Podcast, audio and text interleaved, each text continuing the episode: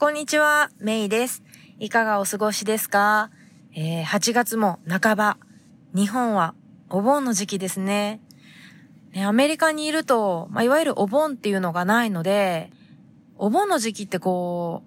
う、まあ、お正月もそうなんですけど、独特のこう雰囲気がありますよね。なんか懐かしいなーって思いながら想像を、えー、膨らませてるんですけど、面白いですよね。なんかほら、日本では、お盆を過ぎると、とか、お盆の時期は、こう、プールとか、海に入っちゃいけないって言われてるの知ってます？こう、なんでしょう？こう、足を引っ張られるとかね。聞いたことありますか？私はね、小さい頃言われてて、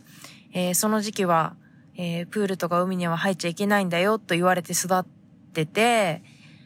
まあ、それを、まあ、信じてるのかどうかわからないけど、その時期は海に入る週、海とかプールに入る習慣はなくて、で、その後も、8月後半も、海とかだとクラゲが、ちょっとサンディエゴは違うかもしれないけど、日本の、少なくとも私が生まれ育った、えー、福岡の海では、クラゲが、えー、大量発生する時期だから、クラゲに刺されちゃうんですね。だからもう8月、そのお盆以降は、海には入らないっていうのが、もう私の中に インプットされてるんですけど、アメリカはね、もちろんそういうのがないから、別にお盆の時期ね、8月の13から15だろうが何だろうが、まあプールとか海にはね、はい、入ってるんだと思いますけど、面白いですよね。同じ、えー、人間のやることだけど、そういうまあ習慣によってね、えー、行動が変わってくるっていうのは。まあちょっと話はそれましたけど、えー、今日は社会人か起業家それともっていうお話で、えー、していきたいと思うんですけど、本当に自分は起業ができるんだろうかとか、向いてるんだろうかとか、ね、社会人っていうのを捨てちゃっていいんだろうかとか、ね、いろいろ考えたことがあるんじゃないかなと思うんですけど、社会人の経験とかメリットっていうのもありますし、起業の自由でクリエイティブなスタイルに憧れるっていう人もいると思うんですよね。プラスそれ以外の方法はどんな方法があるのかなって今日はそんな話をしていこうと思っています。いや、なんか私本当になんかもう常々思うんですけど、このキャリアとかライフスタイルっていうのをテーマに話すのが好きだなーって思っていて、それはなんかこう、学生さん、大学生だったりとか、あの、まあ、若い社会人の方もそうなんですけど、まあ、プライベートでもね、なんか初対面の人に結構突っ込んだ質問をしちゃったりとかね、なんかいきなりこう語り出したりとかしちゃうんですけど、やっぱりなんかその人と話してると、その人にとって今必要な情報ってこれじゃないかなとか、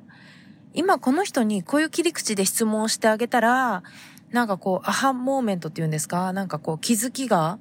なんか生まれるんじゃないかなとか、そんなことをつい思ってしまって、そういう会話をしちゃうんですよね。でもその結果、なんか別にその人がこう自分のお客さんになるかどうかは別として、別にそのお客さんにならなくてもいいんですよ。その人がそれでなんか、あっと思って、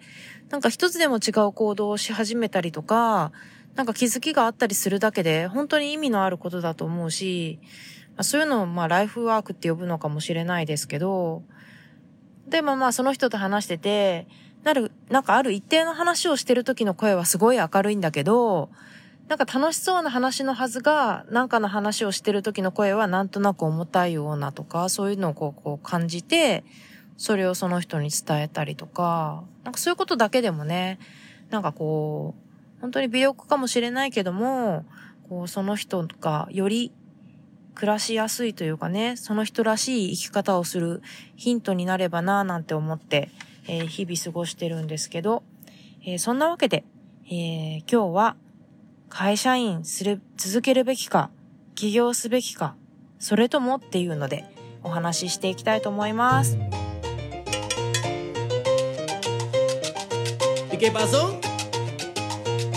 自分らしく夢を叶えるラジオ。この番組は自分の強みを生かして理想の働き方と生活スタイルを実現したい。そして経済的にも精神的にも豊かでいたい。そんなリスナーのあなたを応援するコミュニティです。皆さんこんにちは。サンディエゴメイこと中村真由子です。大学卒業後外国政府観光局の日本事務所の立ち上げに携わり韓流ブームの火付け役として日韓を飛び回り30代を手前にして大好きなアメリカ・サンディエゴに単身移住。アメリカとメキシコを股にかけて仕事をする傍らオンラインビジネスを立ち上げたり大学で講師を務めたりと理想のライフスタイルを形にしてきました。プライベートでは台湾人の夫と結婚し母として海外での子育てに奮闘しています。自分らしく夢を叶えるウェブサイトもチェックしてみてくださいね。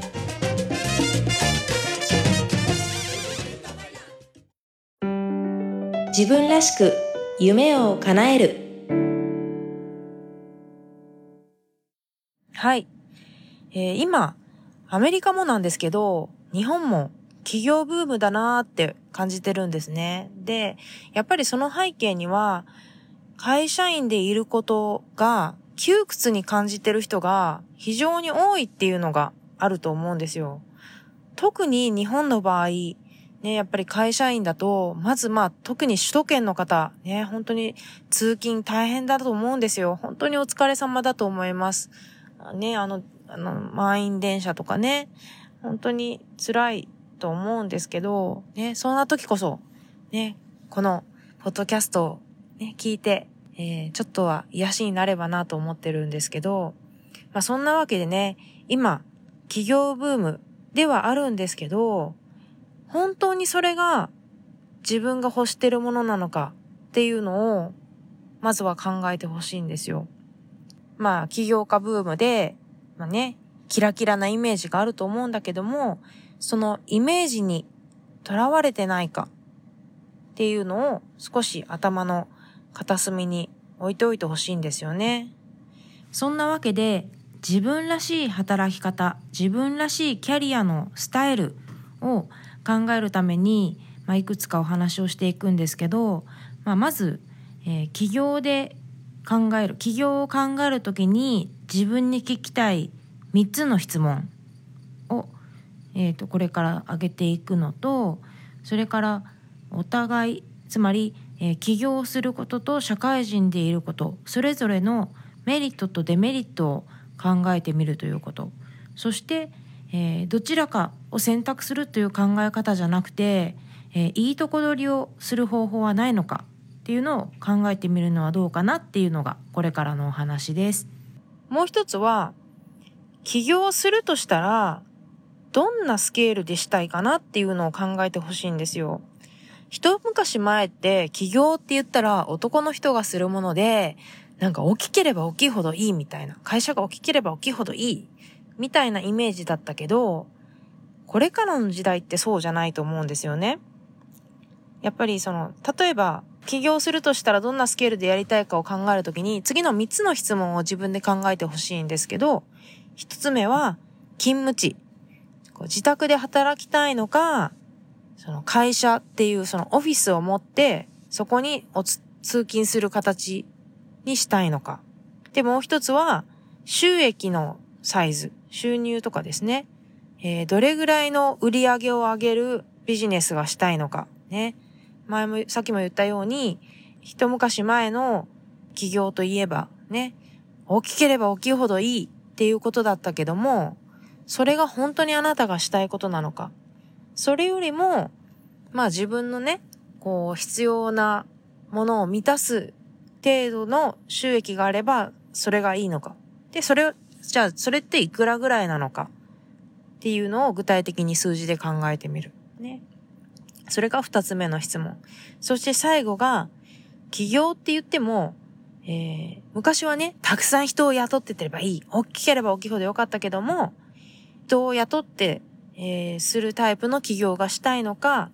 あるいは一人でしたいのか、えー、英語ではソロプレーナーとかいう言葉があるんですけど、一人でね、起業したいのか、あるいは基本一人なんだけど、えー、必要な作業とか業務に関して外注をするっていう形で実現したいのか。ね。これって本当に他の人にはわからない答えで自分自身しかわからないんですよ。自分がどういう風なスタイルで、スケールで、ええー、起業をするとしたらしたいのかっていうのをちょっと考えてみるっていうことですね。で、一方で、今、あなたが会社員だとした場合、あなたは会社員のプロなんですよね。こういう考え方はあんまりしたことないかもしれないんですけど、例えばアメリカで3年から5年働いたら、その業界のプロだ、プロフェッショナルだと言っていいと、一応認識されていると。と考えると、まあこれを聞いていらっしゃる方が社会人を何年間されてるかわからないけれども、おそらくあなたは社会人のプロなんですよ。で、逆に社会人の経験がない人、要するに会社員の経験がない人にとっては、その経験って実は憧れっていうか、羨ましいものなんですよね。例えば大学時代とか学生時代だった自分を思い浮かべてみると簡単に想像がつくと思うんですけど、当時って働くってどんな感じかなとか、って思ってたと思うんですよね。その時に比べると今、あなたは会社員のプロなんですよ。で、その会社員のプロというスキルとか経験を活かす方法っていうのは会社員なんですよね。これ意味わかりますかね？なんかただの会社員って思ってるかもしれないあなただけども、実は会社員のプロなんですよ。っていう自分のプラスの面とか自分の強みっていうのを再度確認する。プラス、じゃあ会社員のメリットって何かな？デメリットって何かなって。もし今起業っていうのをちょっと考えてたとした場合に、じゃあどうして起業がいいって思ってるのかっていうのを一緒に考えると、会社員のメリットとかデメリットっていうのが思いつくと思うんですけど、私が今パッと思いつく、えー、まず会社員のデメリットっていうのは、さっき言ったみたいに、通勤しないといけないとか、まあ人によっては通勤が時間がかかるとか、まあ体力的、精神的に辛いとかね。あとは、会社員のデメリット、こう、時間に拘束されるとか、あと、ま、仕事の内容が自分で選べないことがあるとかね。まあ、そういうところがあるかもしれない。これ人によって本当に違うからわかんないですけど、まあ、あの、自分のジャーナルとかにね、自分が考える会社員のメデメリットっていうのを書いてみるといいと思うんですけど、じゃあ逆に会社員のメリットって何かっていうと、毎月決まったお給料が、こう入ってくる。ね、まあもちろん仕事によってはね、あの、コミッション制だったりして、こう、振れ幅があるのかもしれないですけど、まあ、普通の会社員だと決まったお給料が決まった日にこう定期的に入ってくる。そして、えー、保険、医療保険とかの福利厚生、ベネフィットですね、がついてくる。とか、会社を通じて、えー、人と出会ったりとか、コミュニケーションを取ったりとか、ね。家で一人で起業してる人が、えー、抱える悩みえ結構大きいのが、えー、人、話す相手がいないとかね、こう、結構寂しいって感じたりとか、そういうのも結構リアルに存在する、えー、悩みなんですよね。これって会社員をしてるとなかなかわかりづらい。その辺とか、会社員のメリットっていうのもあると思うから、あの、その辺も書いてみると思うんで、いいと思うんですね。密かに私が感じてる会社員のメリットっていうのは、おしゃれができるこれ起業して、なんかこう、しょっちゅう出かけるような、そういうタイプの起業をすればもちろん問題ないんだけども、こう、一人で働く、家でこう、コツコツと働くようなタイプの起業をしてしまうと、こう、まあ何着ても別にいいわけですよね。だけど、いわゆる会社員として、いつもオフィスに行くような仕事だと、毎日違ったこう、ビジネススタイルの服が着れる とかね。そういうのもこう、人によっては会社員のメリットだったりするかもしれないですよね。だし、逆に、えー、企業、どんな、えー、企業がしたいかなって考えるときに、えー、そういったお洋服が着れるようなスタイルの仕事を作るっていうのも参考になるかなと思います。うん。で、えー、会社員か企業か、それともっていうのが、例えば副業を持つパラレルキャリア。ね。私が今多分これに属してるタイプだと思うんですけど、パラレルキャリアっていうのは会社員もしながら起業もする、副業を持つ。っていうスタイルですね。で、これのいいところは、えー、会社員のメリットと企業のメリットの両方を手に入れることができるっていうことかなって思ってたりとか、今の時代って昔と違って、普通に会社が潰れてっていう時代ですよね。だから、まあ収入源を一つにしない、複数にすることで、より、まあ投資みたいな感じなんですけど、よりこうリスクヘッジができる。うん。例えば会社が明日潰れたとしても、自分のサイドビジネスがあるので、まあお金、収入がゼロになるっていうことはない。その逆も言えますよね。その自分の、えー、サイドビジネスが何らかの理由でうまくいかなくなったとしても、まあ会社員として働いているからお金には困らないとかね。っていうのもあると思いますし、逆にまあデメリットっていうのは、まあ、その分ま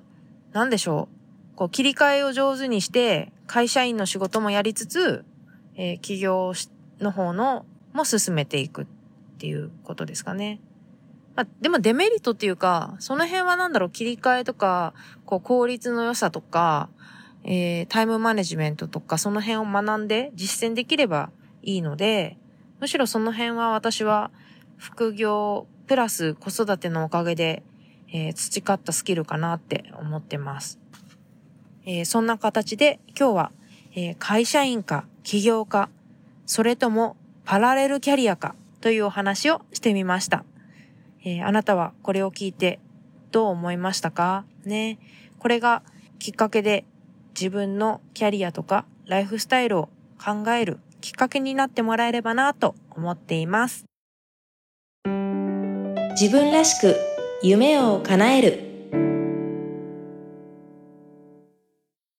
今回の番組いかがでしたか？もし気に入っていただけたら購読ボタンを押していただきお友達にもおすすめしていただけると嬉しいです。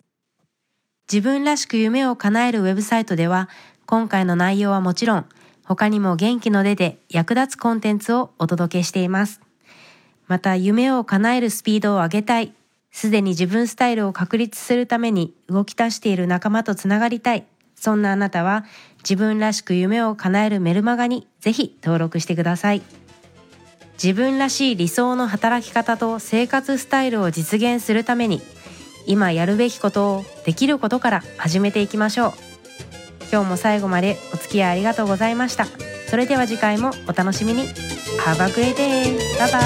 イ